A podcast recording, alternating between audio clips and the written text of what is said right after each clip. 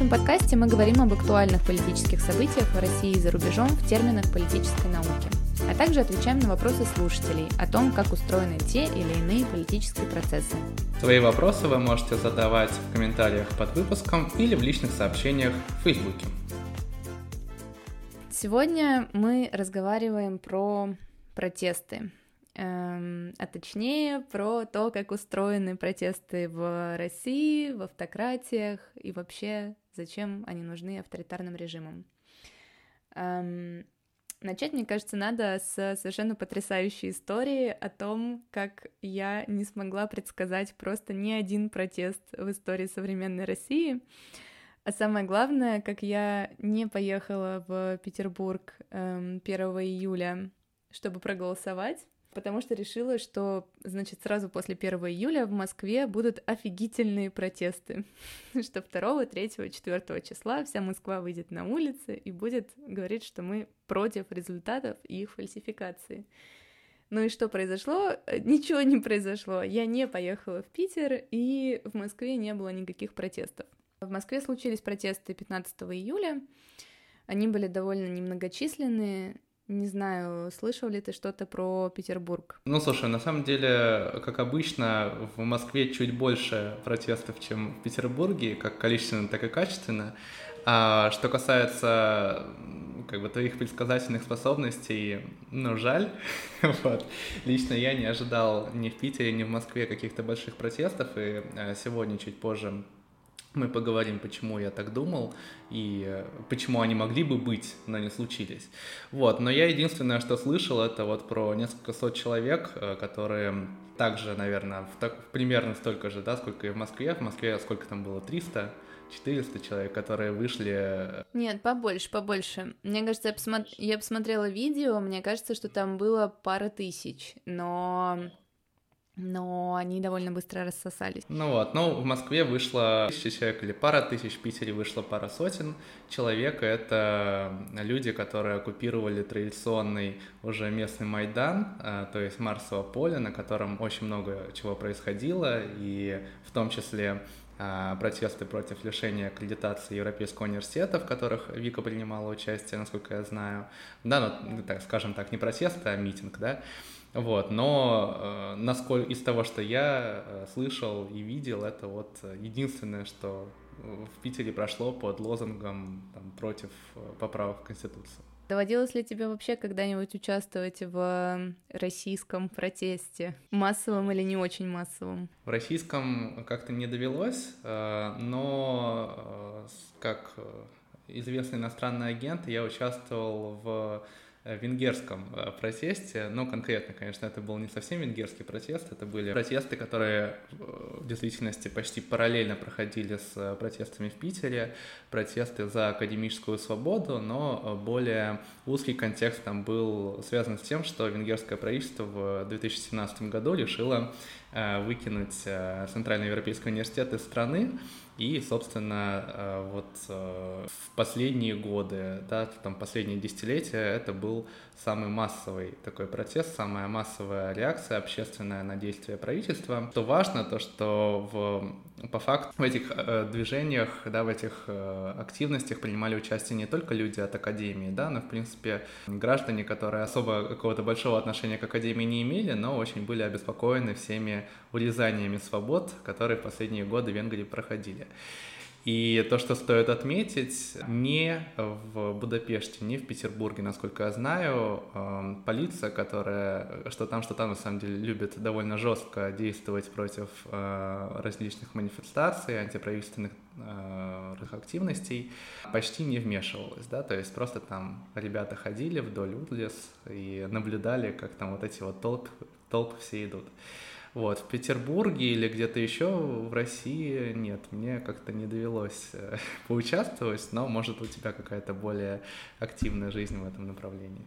У меня был некоторый опыт участия в протестах в России. И я хочу сказать, что это такое себе ощущение. Я не помню, когда был прям первый-первый раз, когда я была на каком-то протесте, но в целом, наверное, первый курс бакалавриата, когда мы делали какие-то опросы, значит, во время протестов марше миллиона, вот это вот все. Но позже, в каком-то уже более осознанном возрасте, я была на протесте, случившемся после фильма «Он вам не Димон», и это был совершенно потрясающий мое воображение протест, потому что то, что ОМОН творил на нем у меня на глазах, у меня просто не укладывалось в голове, что такое реально может быть. Типа, одно дело, когда ты смотришь на это на видео, а другое дело, когда у тебя прямо перед глазами хватают э, школьников 16-17 лет, как бы мочат их дубинками, валяют их в грязи, тащат их в автозаке. Но в какой-то момент э, там есть еще такое ощущение как бы азарта, ну, у меня, по крайней мере. То есть э, я помню, что сначала я очень боялась, и помню, как выглядело Марсово поле, то есть там все стояли под кустиками, делали вид, что они как бы просто типа мимо проходили. Было, был какой-то центр поля, в котором, значит, собралась как раз вся толпа из школьников, и ОМОНовцы подбегали периодически, брали их в кольцо и кольцом дальше вели в автозак. И я помню, что в какой-то момент испытала дикий приступ энтузиазма пойти, значит, в этот центр и попробовать там потусить вместе с этими школьниками и покричать, но так, чтобы меня не схватил ОМОНовец. Значит, я туда полезла, а я еще пришла на митинг с некоторым количеством друзей. И я полезла в этот центр, никому ничего не сказав, и довольно быстро как бы из него выпрыгнула, когда увидела, что в его сторону бежит опять очередная толпа ОМОНовцев, значит, всех хватать и бить. Вылезла и поняла, что мои друзья в ужасе ищут меня, понимают, куда я делась. Не могут мне дозвониться, потому что там почему-то заглушена связь. Тут как-то вот э, у меня возникло какое-то странное ощущение слэш воспоминание на всю оставшуюся жизнь, и на все последующие митинги, когда я хожу, я стараюсь, если я иду с кем-то, ну, во-первых, не исчезать, стараться держаться вместе, все такое, но это, конечно, очень-очень peculiar experience, то есть как бы вот это ощу- ощущение какого-то азарта, слэш страха, слэш злости, оно есть, но есть и другое ощущение, связанное с тем, что типа вот мы здесь все вместе, и это удивительное ощущение. Я помню, что вот когда после митинга ты едешь на метро, ты вдруг понимаешь, что ты не супер чужой человек здесь, в этой стране сейчас, а что Возможно, в этом же вагоне с тобой едут люди, которые были на этом митинге, и вот этот вот как бы коллективный перформанс, коллективный выход на улицу, коллективное ощущение, что вот мы все здесь вместе против чего-то, оно, это чувство очень объединяющее. Ты как бы чувствуешь себя обратно частью сообщества, если до этого ты чувствовал себя исключенным. Вот такой у меня был опыт. Слушай, опыт, конечно, э, для России важный, э, скажу так. Но мне интересно другое. Вот эм, условно ты там, э, это ощущение локтя, да, там ощущение какой-то единой цели, а, оно у тебя э, эйфории, да, оно у тебя продолжается на протяжении э, вот этого всего времени, пока ты в толпе, пока ты там тусуешься, ну и понятно, что любой митинг это не только про то, чтобы там покачать лозунги, но и, в принципе, про то, чтобы там условно приблизиться к своему комьюнити, с кем-то там пообщаться и так далее. Мне интересно, как потом эти чувства изменяются, когда ты понимаешь, что вот ты в этом всем поучаствовала, но на самом деле никакой цели ты не достигла. Не ты, да, не те люди, которые были там с тобой, будь их там 100 человек или 1000, то есть условно он вам не Димон, да, это э, понятная совершенно перформативная акция, да, там против не только самого Димона, да, но и большой когорты надоевших политиков, коррупционеров, но в итоге особо ничего не изменилось, да, ну там условно такое эхо, да, это то, что вот к нам пришел Мишустин и ушел Медведев, но это случилось явно не из-за того, что происходило в Москве, Питере и других городах.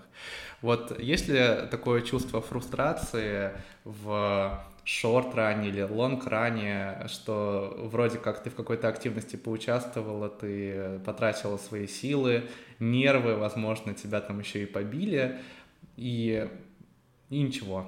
Ну, во-первых, я хочу сказать, что не все протесты заканчиваются плохо и ничем. В целом, пожалуй, если адженда, какая-то повестка сформулирована максимально четко, есть максимально четкая понятная цель, вокруг которой все объединяются, то, в общем, вероятность того, что действительно каким-то образом проблема может быть решена при должном уровне э, протеста, она сохраняется. И, допустим, кейс с Голуновым это очень хорошо подтверждает, потому что, по сути, его отстояли протестующие. По-другому, как бы, мне кажется, что это бы просто не сработало кейс с э, Егором Жуковым, которого, в общем, тоже отстояли протестующие в каком-то смысле. То есть такие примеры у нас есть, но э, действительно, как ты говоришь, большое количество протестов типа там против нечестных выборов, например, оно просто слилось в никуда. Считается, например, что в 2011 году после Болотной случилась либерализация, э, значит, электорального законодательства, но в целом мы понимаем, что это не совсем то, за что выходили протестующие. К тому же эта либерализация непонятно насколько улучшила действительно жизнь российской оппозиции. Мне кажется, что помимо того, что люди выходят за какой-то общей целью, они еще выходят за какими-то более личными, более рациональными, что ли, э, причинами. А именно, например, э, это просто желание выразить несогласие в каком-то акте, в каком-то в каком-то действии. То есть кто-то может писать там злые комментарии в Фейсбуке, кому-то хочется выйти на улицу и прокричаться. Вообще вот эта идея того, что у протеста есть большой репертуар, и одна из опций — это что люди выходят на улицу, и совершают какой-то такой плебисцит. Это очень интересная штука с точки зрения феномена вообще, вот того, как человек получает некую разрядку негативных эмоций. И в этом смысле, возможно, авторитарному режиму в определенной э, дозировке протесты даже полезны и симпатичны, э, потому что они позволяют действительно как бы прокричаться и, что называется, успокоиться. Смотреть на таких же, как ты, потусоваться, значит, на перекрытой Тверской э, и дальше продолжить спокойненько жить, делать свою работу и так далее. Как ты думаешь, почему вообще протесты продолжают существовать в современной России? Почему их э, не пытаются так невероятно репрессивно подавлять с помощью каких-нибудь водных пушек, там еще чего-нибудь. Но при этом как бы мы видим какой-то тренд к ужесточению, э, в общем, реакции на митинги. Но кажется, что все еще периодически можно так делать. А, слушай, ну вот вопрос, он важный, и мне кажется, что нужно сделать один шаг назад э, к теме, почему некоторые протесты преуспевают, да, то есть почему участники или частично, или полностью добиваются своих целей, а некоторые нет, да, вот э, у нас уже э, здесь такой лист лежит, да, там, где у нас и «Он вам не Димон», и Европейский университет, и Глунов, и Жуков, вот, и это а, протесты, которые друг от друга отличаются, прежде всего, опять же, по своей повестке и по своим целям. И мне кажется, что когда мы говорим вообще про протесты в России, в условно-федеративном государстве, то, конечно, нужно рассматривать две перспективы. Это перспектива региональная и перспектива федерального центра. Если мы посмотрим на регионы, то э, для регионов прежде всего э, важна такая штука, которая в англоязычной литературе называется capacity, ну, которую можно перевести как состоятельность. Если мы говорим про протесты и взаимодействие между региональными властями и э, протестующими, то это про э, способность распределять и использовать ресурсы таким образом, чтобы купировать протест, да, или чтобы каким-то образом договориться с протестующими. И под ресурсами, конечно, прежде всего поднимаются силовые ресурсы и информационные. И вот если мы посмотрим на те протесты, э, которые, ну, можно считать более или менее успешными, да, сложно как бы операционализировать, что такое успешность, но э, более-менее это про то, где какие-то цели все-таки были достигнуты. Это протесты, которые а, проходили в регионах, где вот эта самая capacity или состоятельность слабая, да, то есть там, где регионы не смогли купировать протесты собственными силами. И здесь, конечно, самый яркий пример — это вот э, сейчас продолжающиеся протесты в Приморье, да, Хабаровский край, прежде всего, конечно, Хабаровск, но и плюс еще какие-то малые города, где э, с самого начала уже было понятно, что э, те силовые структуры, которые там присутствуют, они недостаточны для того, чтобы в случае чего силовым методом просто взять и всех разогнать и распихать по, по автозакам. И поэтому а, в какой-то момент а, региональная элита решила обратиться к Москве, и вот, собственно, из Москвы летит три или четыре, или уже прилетело три или четыре самолета с силовиками, да, на всякий случай, чтобы там можно было как-то все это решить, плюс еще административно помогают э, при помощи, собственно, небезызвестного представителя э, президента в, на Дальнем Востоке, да, ну, там, понятно, особо это не поможет. Это первый сюжет, да, это э, сюжет про то, что если регион не может силовым путем э, решить создавшуюся проблему, создавшийся конфликт, то это уже э, такой вот плюс для протестующих и достижения их целей. Если мы говорим про э, федеральный уровень, то здесь очень э, важна история, связанная э, с тем, насколько, в принципе, федеральные элиты и, прежде всего, конечно, первое лицо в государстве заинтересовано в проявлять да, какой-то интерес к повестке протеста и как-то обеспокоивается этой повесткой. И здесь, опять же, важно обозначить две мотивации, объясню, почему я разделяю их. Это мотивация стратегическая и мотивация тактическая. То, о чем в частности, пишут очень хорошие исследователи, э, в частности, Валерий Банс, которая очень много пишет про российские протесты. Да, стратегическая мотивация, она э, базируется на э, желании режима выжить, да, то есть это такая выживальческая стратегия, и здесь а сейчас будет на этом моменте триггер у Вики, потому что прозвучит замечательное словосочетание монетизация льгот.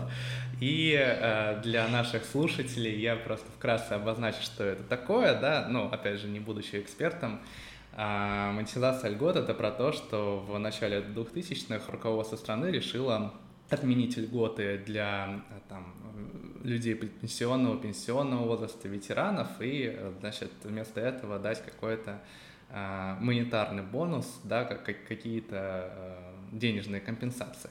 Вот, что, конечно, не понравилось э, этим самым э, слоям населения, и это как раз история про успешный протест, потому что э, вот эти вот яркие картины того, как э, пенсионеры штурмуют административные здания, как они блокируют э, движение транспорта в Москве и так далее, они, как бы сейчас сказали, напугали деда, да, но вот на тот момент э, это еще, конечно, не совсем дед. Бодрого мужичка. Да, да, тогда, тогда еще э, напугали перспективного молодого лидера.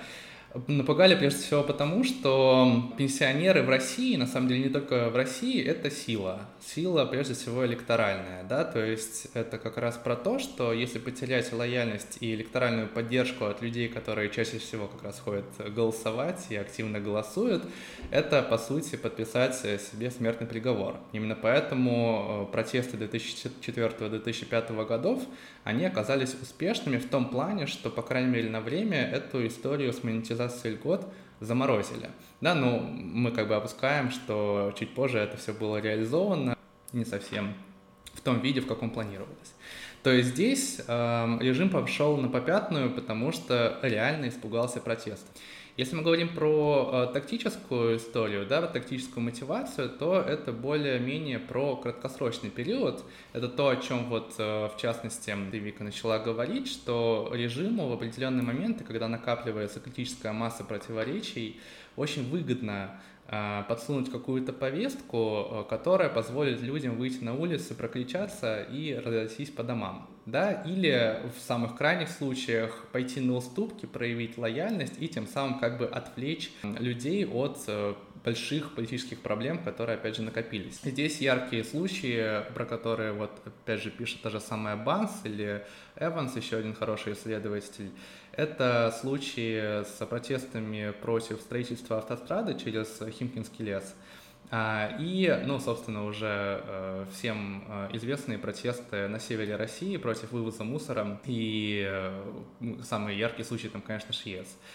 А в чем здесь заключается важная история? В том, что для непосредственной выживаемости режима эти протесты не представляют столь большой угрозы, как, например, стратегически, да, те, те протесты, против которых э, она действует стратегически. Прежде всего потому, что лозунги там и повестка не совсем политическая.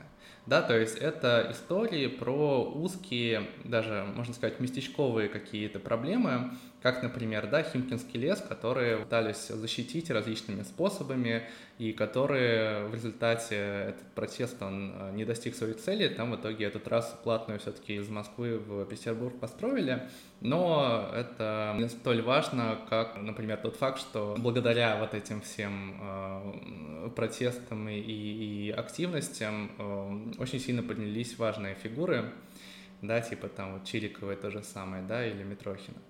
Ситуация с Шиесом — это как раз тот момент, когда а, власть позволяет не только прокричаться, но и как бы идет на уступки, показывая лояльность, в, ну, по крайней мере, в этом э, узком контексте, да, сейчас, конечно, эта битва еще не выиграна, но, по крайней мере, проекты по строительству нескольких мест для мусора — Э, нескольких там комбинатов, они заморожены, да, и как будто бы протестующие здесь э, победили, да, но посмотрим опять же, да, если подытоживать, в чем заключается успех э, и, и неуспех некоторых протестов в России, прежде всего, да, в эм, том, насколько вообще на эти протесты обращает внимание федеральная власть, да, и, к сожалению, эта история вообще не только про протесты, но и про реформы, например. Второе, это если действительно на уровне региона или регионов а, не хватает средств для силового подавления, то, скорее всего, это силовое подавление или будет отсрочено, или вообще не использовано, что, опять же, повышает э, вероятность того, что протесты добьются, по крайней мере, части своих э, проблем. Я бы добавила к этому еще, что когда мы говорим про власть позволяет прокричаться, мы имеем в частности в виду историю про обратную связь, которая как бы в авторитарных режимах, в общем, не работает особо, так как нет института свободного СМИ, так как нет свободных выборов. Автократ постоянно находится в ситуации такой несколько проблематичной для него, когда он, в общем, плохо понимает, э, какие именно настроения общества есть по тем или иным вопросам в том или ином месте. И так как действительно режим хочет выжить и жить как можно дольше, ему периодически нужна, нужны сигналы. Нужно понимать, что, допустим, что-то вызывает просто дикий триггер и кажется людям критически несправедливым.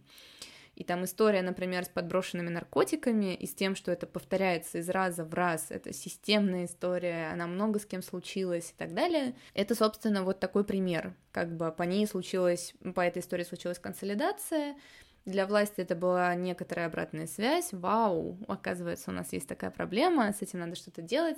И как бы здесь случился откат.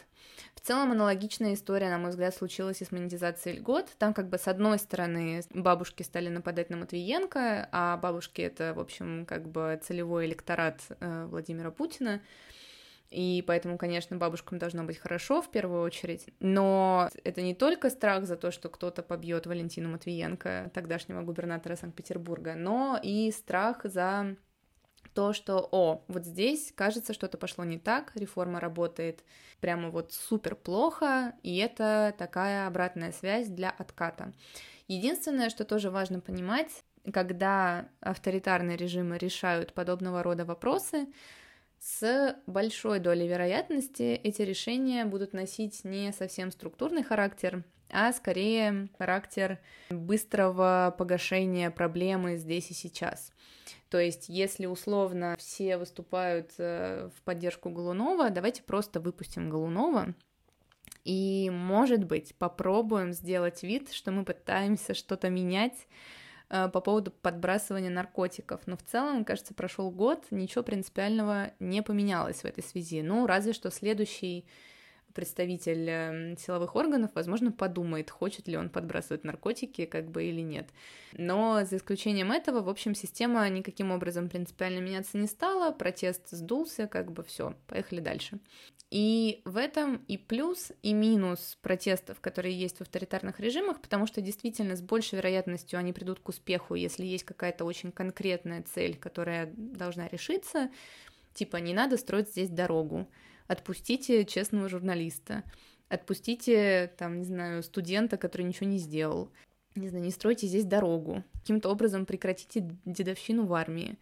Вот, ну то есть как бы очень какие-то ясные запросы, по идее власть на них должна очень просто и ясно ответить, но так как это не совсем демократическая система, в которой действительно есть возможность для каких-то принципиальных структурных изменений, с вероятностью просто решится вот этот конкретный микрокейс, как бы, и все на этом.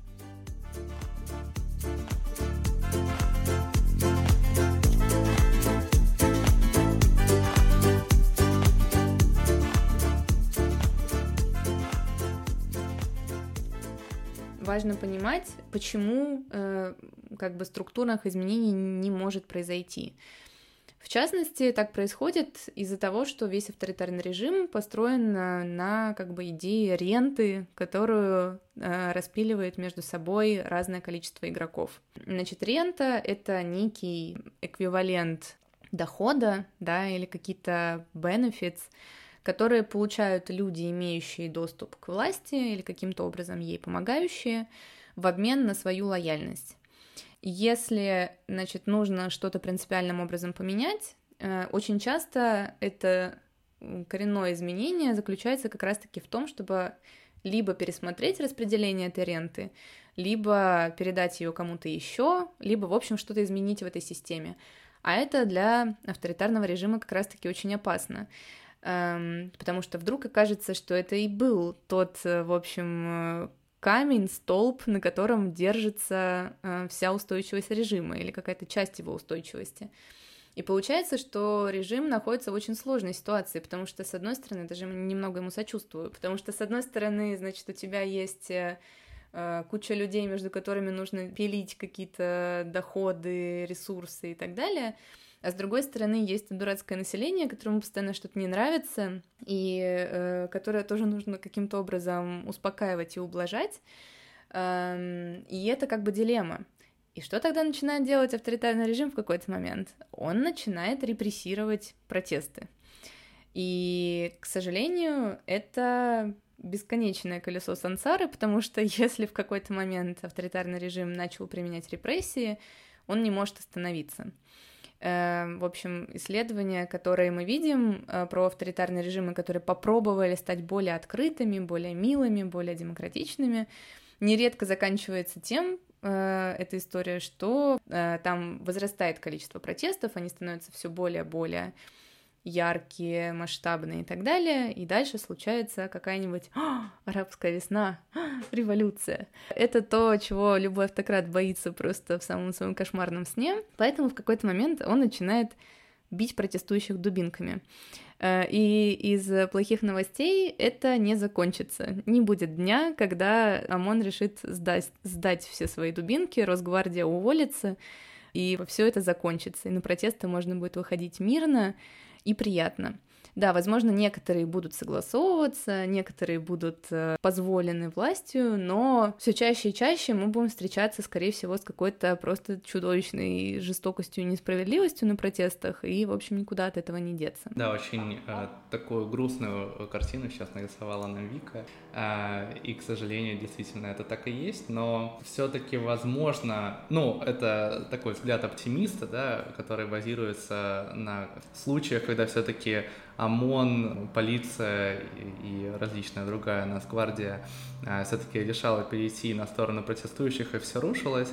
Да, мы знаем такие случаи, э, типа, опять же, той же самой Сербии, 2000 года и бульдозерной революции, где в какой-то момент просто э, те самые полицейские, которые там еще в 99 году били э, протестующих еще и похлеще, чем сейчас э, бьют у нас в Москве, да, вдруг раз и перешли на сторону протестующих, потому что просто та центральная фигура, на которой держалась э, диктатура в экс-Югославии, да, Сербии, она уже всем настолько надоела, что просто уже все решили взять и от нее отвернуться. Это еще один А еще, а еще так произошло, потому что закончилась рента. Да, когда Росгвардия перестанет получать 25 э, тысяч рублей в месяц и раннюю пенсию, квартиру и всякие прочие плюшки, возможно, в этот день Росгвардия перейдет на сторону протестующих. Когда у власти, как это э, в России происходит, заканчиваются экономические рычаги купирования конфликтов, э, власть начинает действительно держаться только на штыках.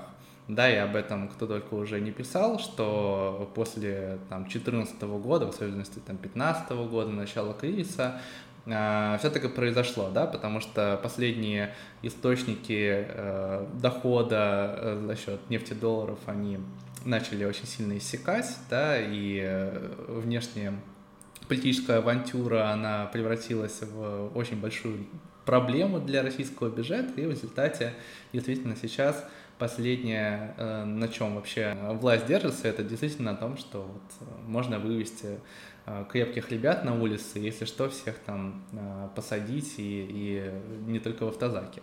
Вот. И действительно, сейчас самое важное это удержать лояльность силовых структур, что не смог сделать Милошевич, да, что там в свое время не смогли сделать многие лидеры вот, уже упоминавшегося Ближнего Востока, да, и их, собственно, снесли.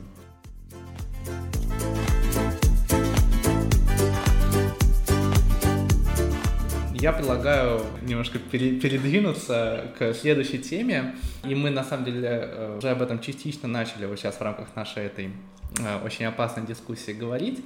О том, почему да, вот в Москве сейчас там всех э, винтят и винтили, даже если, да, там тысячи человек, которые вышли в защиту Российской Конституции. В Хабаровском крае все так рядами идут по улицам, все протестующие, и уже не первый, не второй, и даже не восьмой день, но, тем не менее, какого-то силового решения пока не применяется. У меня вообще, честно говоря, к истории с Хабаровским краем очень э, сухое, практичное отношение.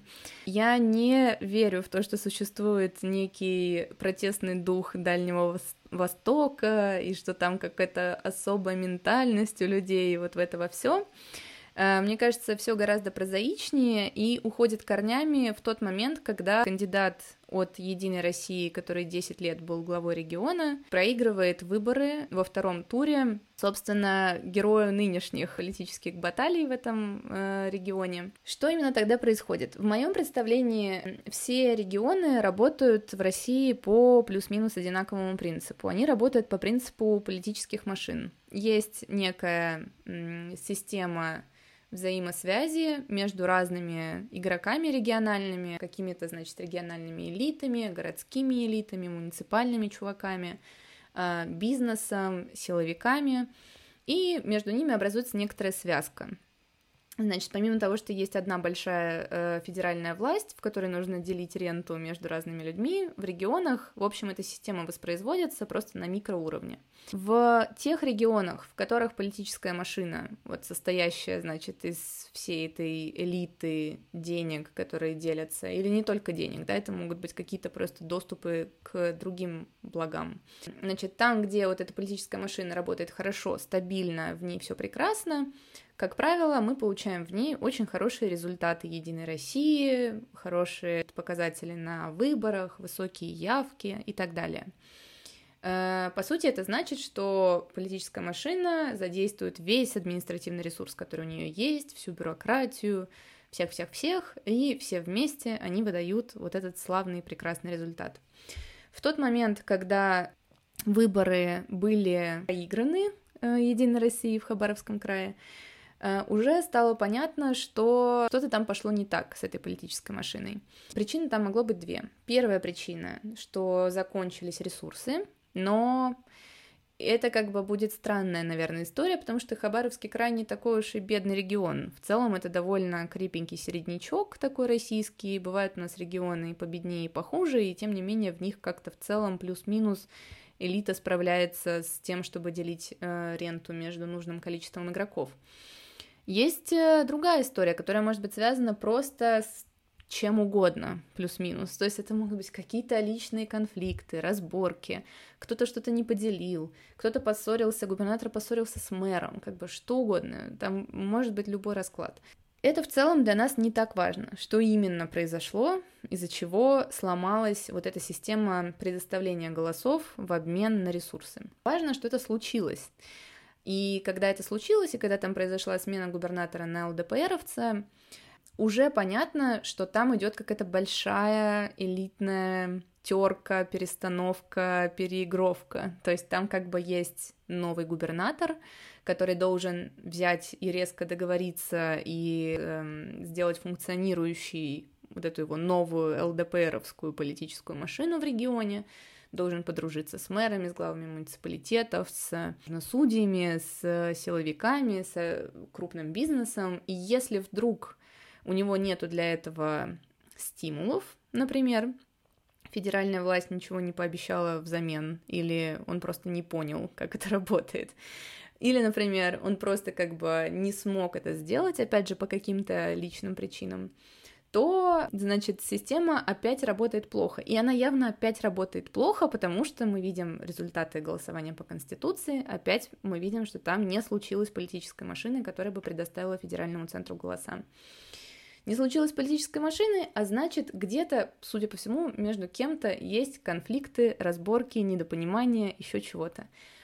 И то, что мы сейчас видим, это результат огромной сломанной политической машины. То, что регион не может подавить протесты, хотя хотел бы, конечно, как бы какому региону вообще, кому нравятся протесты в России, кроме, значит, протестующих? Никому. Конечно, хотелось бы их подавить. Тем не менее, вдруг оказывается, что это какой-то ишью, что не удается перехватить полностью повестку, что есть какие-то региональные активисты, которые вдруг возникли, есть э, люди, у которых есть какая-то позиция, их невозможно рассовать по домам, невозможно включить тотальную пропагандистскую машину. Для меня это все очень как бы такая простая история про как бы систему, которая сломалась. Если бы система на уровне России точно так же сломалась бы, и в ней что-то случилось с перестановками в элитах, там, не знаю, с какими-то какими внутренними разборками и так далее, мы, возможно, видели бы это на уровне страны. Вот, поэтому мне кажется, что то, что происходит в Хабаровске, оно как бы очень такое ну, простое и понятное. И мне единственное не очень понятно, как бы, чем это закончится, если честно. Но понятно, что никто не сможет выпустить, как бы, этого чувака на волю. Это будет странно. Возможно, ему дадут условный и просто уберут как бы с главы региона. Нынче у нас условные сроки уже за сроки не считаются, это считается за норму.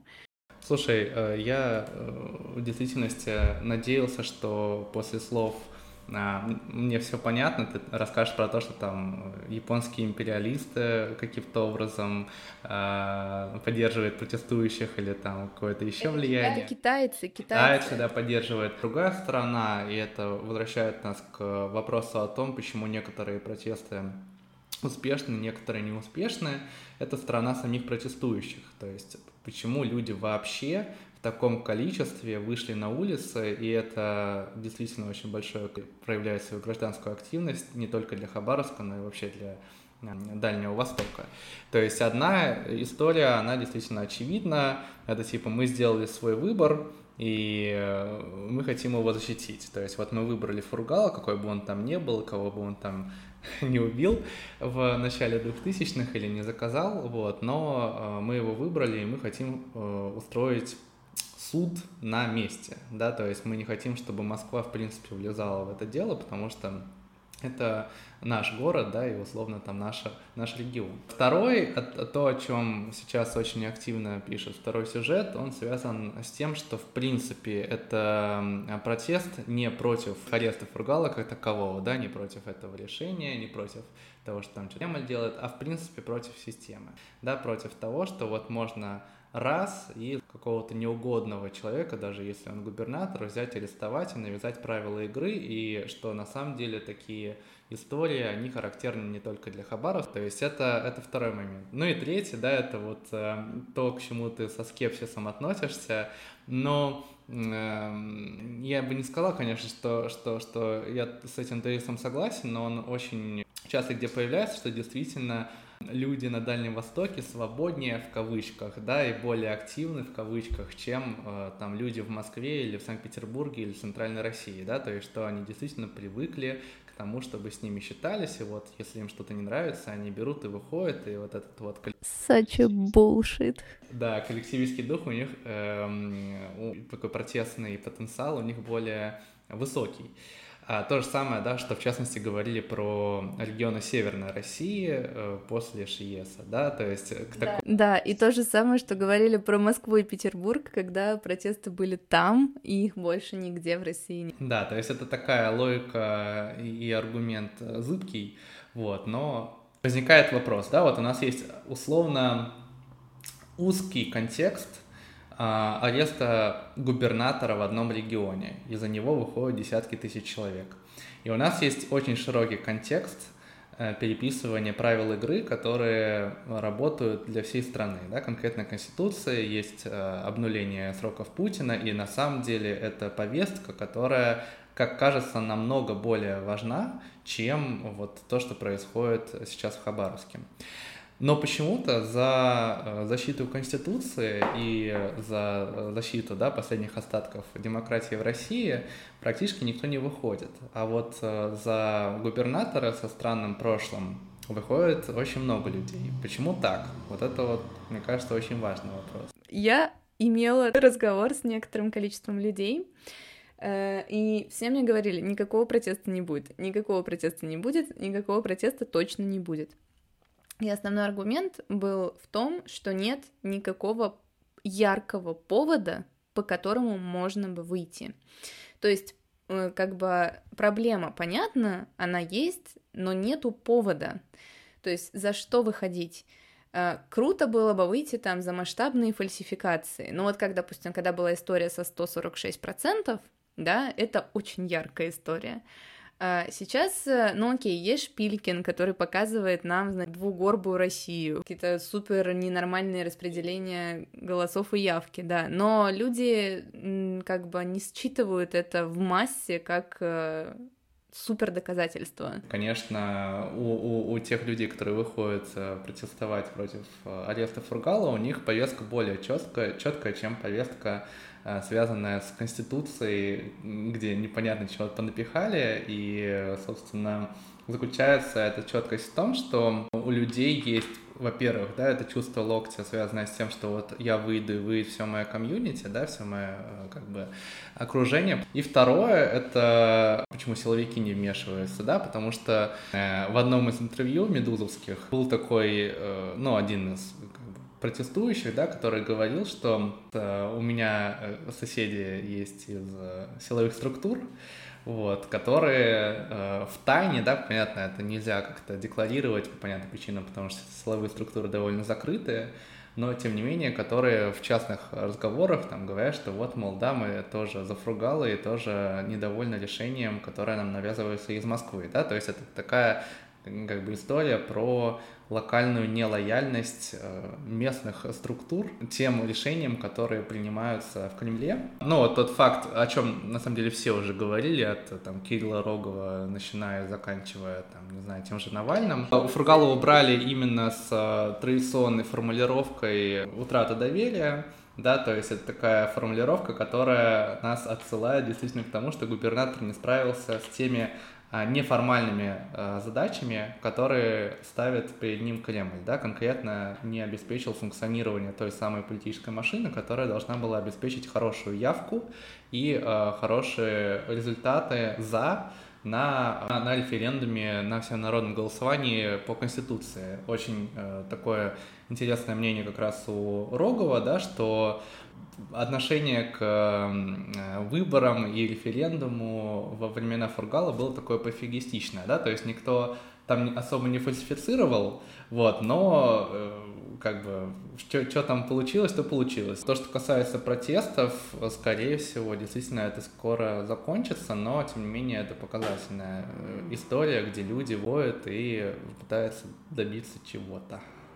Да, но я просто напомню, что, допустим, митинги, которые были в начале 2000-х, эм, типа монетизации льгот, э, обманутых дольщиков, э, солдатских матерей и так далее, они длились не просто неделями, а типа годами. Ну, то есть, как бы в целом э, потенциал митинга в плане его длительности может быть бесконечным. Действительно ли это приведет к каким-то результатам, и есть ли какой-то ясный стейтмент у протестующих, который может быть выполнен, это другой вопрос. Давай, собственно, на этой ноте, пожалуй, попрощаемся с нашими слушателями и встретимся с ними, я надеюсь, в ближайшие недели. Мы будем стараться сохранять какую-то ритмичность выхода, значит, наших выпусков и выпускать их не раз в месяц, а чуть почаще. Но посмотрим, как получится. Это был подкаст «Это надолго», и мы его ведущие Алексей Сарбала и Виктория Полторацкая. Подписывайтесь на нас везде, где вы нас слушаете, ставьте оценки и до